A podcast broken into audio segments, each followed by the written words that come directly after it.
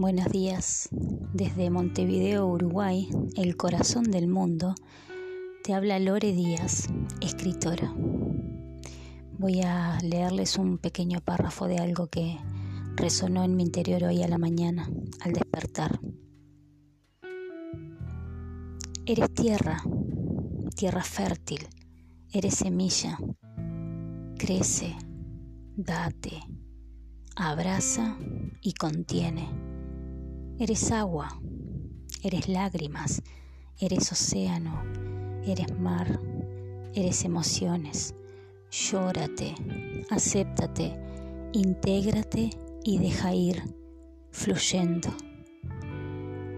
Eres aire, vuela, libérate, expándete, suelta, despacio.